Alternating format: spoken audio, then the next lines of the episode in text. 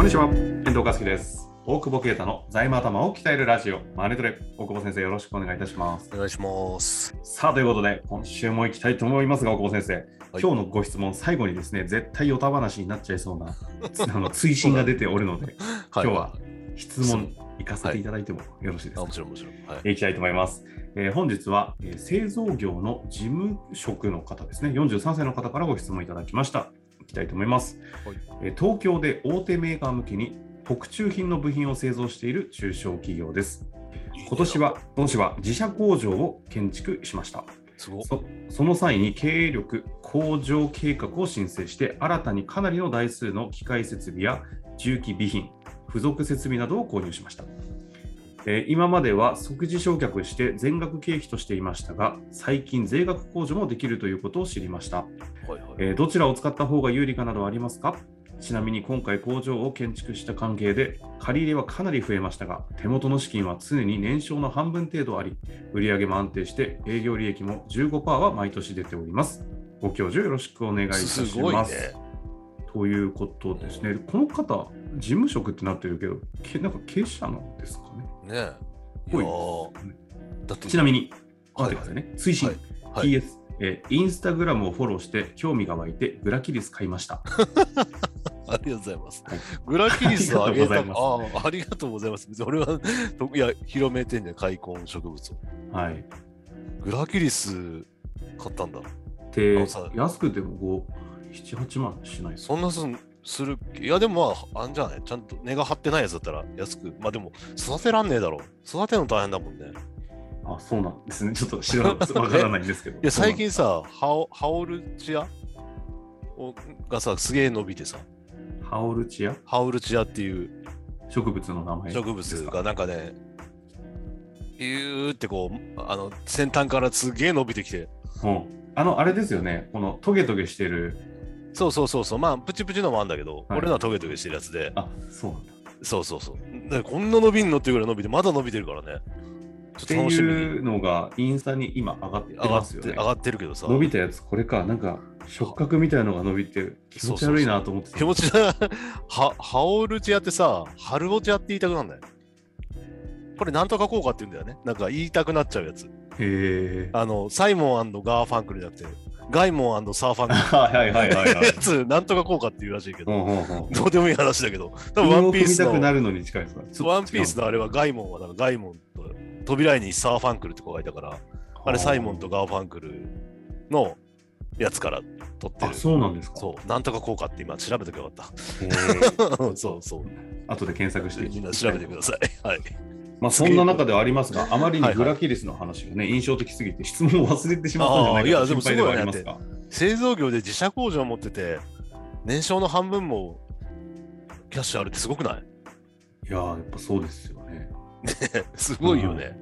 うん。で、何の質問だっけ？グラキリスの育て方だっいや違う。け違 だいぶ違います。コーデックスの話が起きましてはいはいはい。えー、と税額控除ができるということを知ったはいはいはいはい今までは全部、うんあの焼却しちゃってたみたいですね、即時焼却で。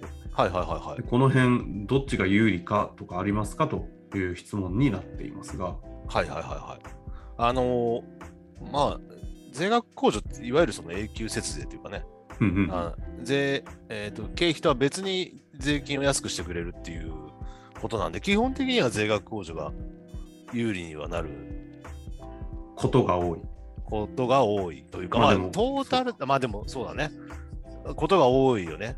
ただ、うん冒頭に、まずちょっとあの、ご存知の方はね、よくわかると思うんですけど、税額控除って何、うんっていう話を少し税額控除。はい税額控除っていうのは、あーんと、難しいな、改めて言われると、税額控除、まあ、普通、税金が安くなるっていうのは、お金使ったから経費になるから安くなるよね。利益が減るから。うん利益が、税引き前当期純利益が減るから、それに税率かけるから、当然、税金も減るよねっていう、アホでもわかる話の節税が、保険だとかさ、なんかいらないもんか、いらないもんかどうかわかんないけど。少額、うるせえな。グラキリスは経費になるかどうかも微妙なところ。戦わなきゃいけねえなと思いながら。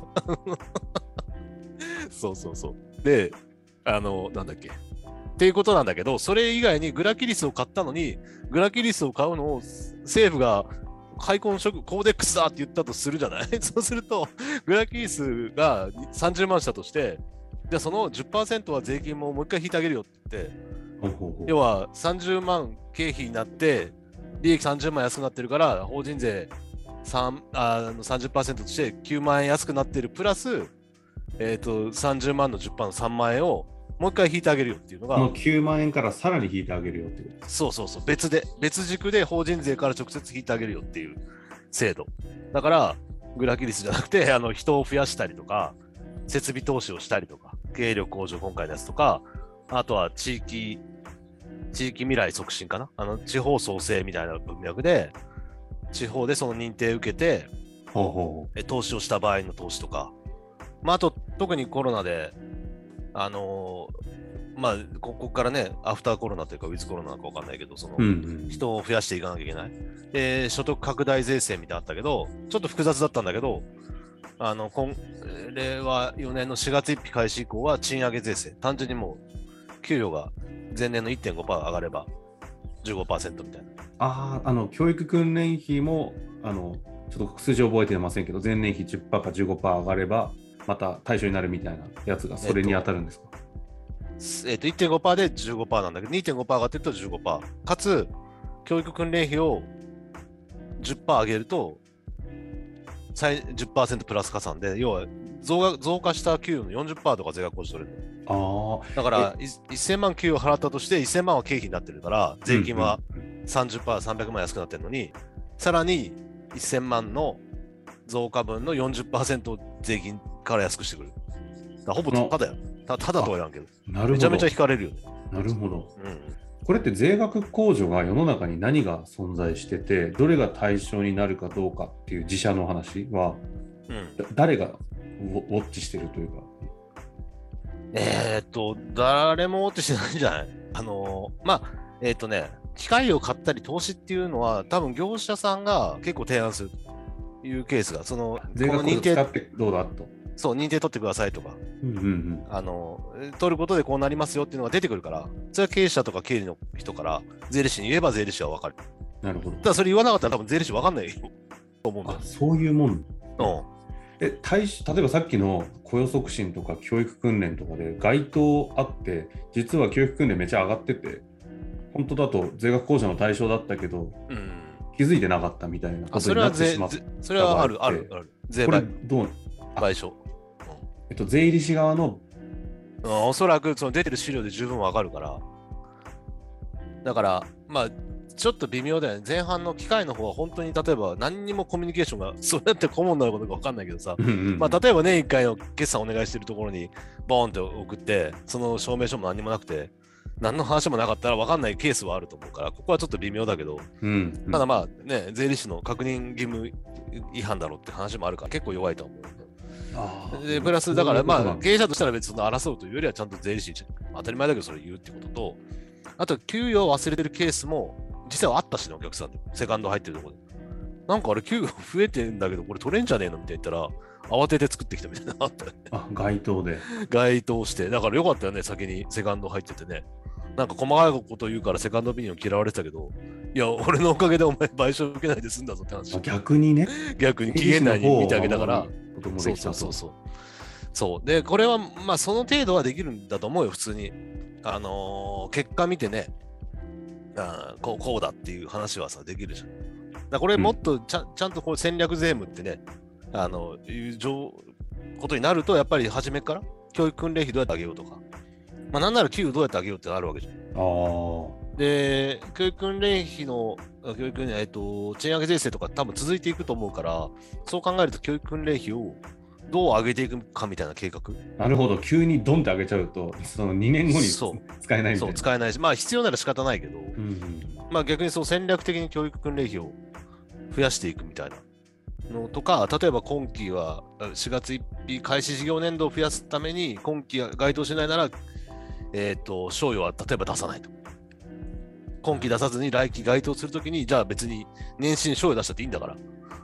あんまり言うとなんかさ、いじってる感じするけど、戦略的にやっぱ計画立てて、だからなるほど結構大事だっていう。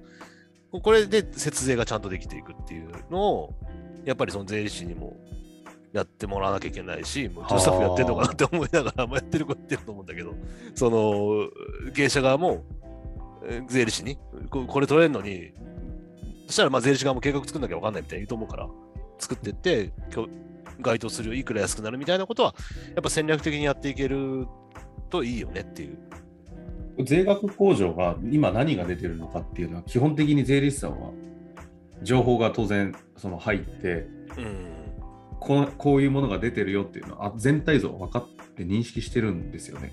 まあ多分俺以外分かってんじゃん。ち ょちょっと待って。一番分まあ まあ、かっていや欲しい人大体が。分かってる。大体分かってんじゃない？はいただまあ結構マニアックなのもあるから、その本当に地方のやつとか、だからそういうのは、まあでもけ地域に出してればね、分かると思うし、まあ税理士に聞けばいいんじゃない？何が。ああ、なるほどね。意外とうっかり取れるのに、で取れるって言い方じゃないのか。税額控除対象なのに抜けてたとかっていうのは、なんか結構怖い。いや、あると思う。あと試験研究費が特にそうかもね。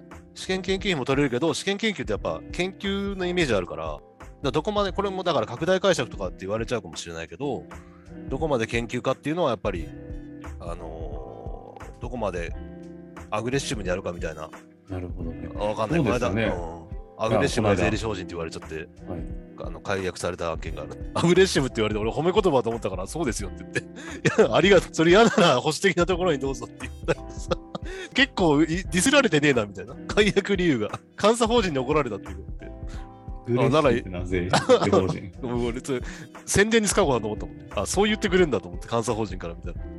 まあ、あいつらが全部分かってないだけだけど、正直。まあまあいいや。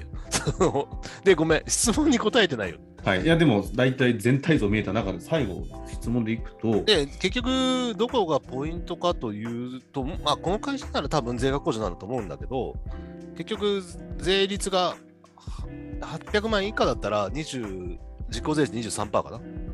で、800万超で36%とかになるから、その10%ぐらいの差のところで、今期だけすげえ利益が出るとか。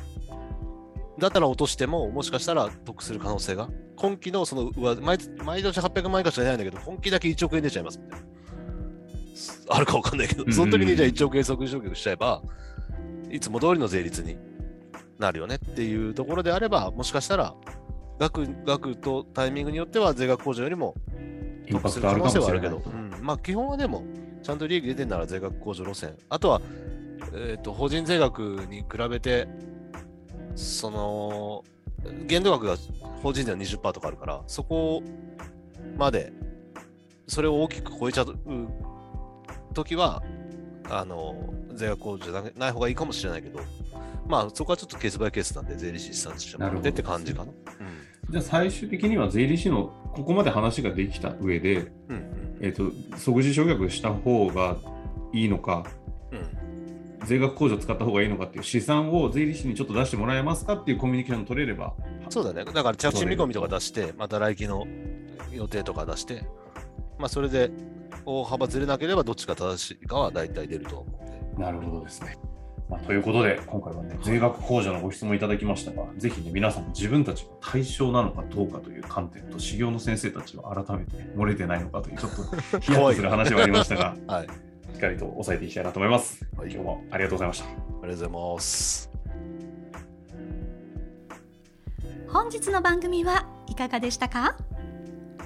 番組では大久保携帯の質問を受け付けておりますウェブ検索で「税理士カラーズと入力し検索結果に出てくるオフィシャルウェブサイトにアクセス。その中のポッドキャストのバナーから質問フォームにご入力ください。またオフィシャルウェブサイトでは無料メルマガも配信中です。是非遊びに来てくださいね。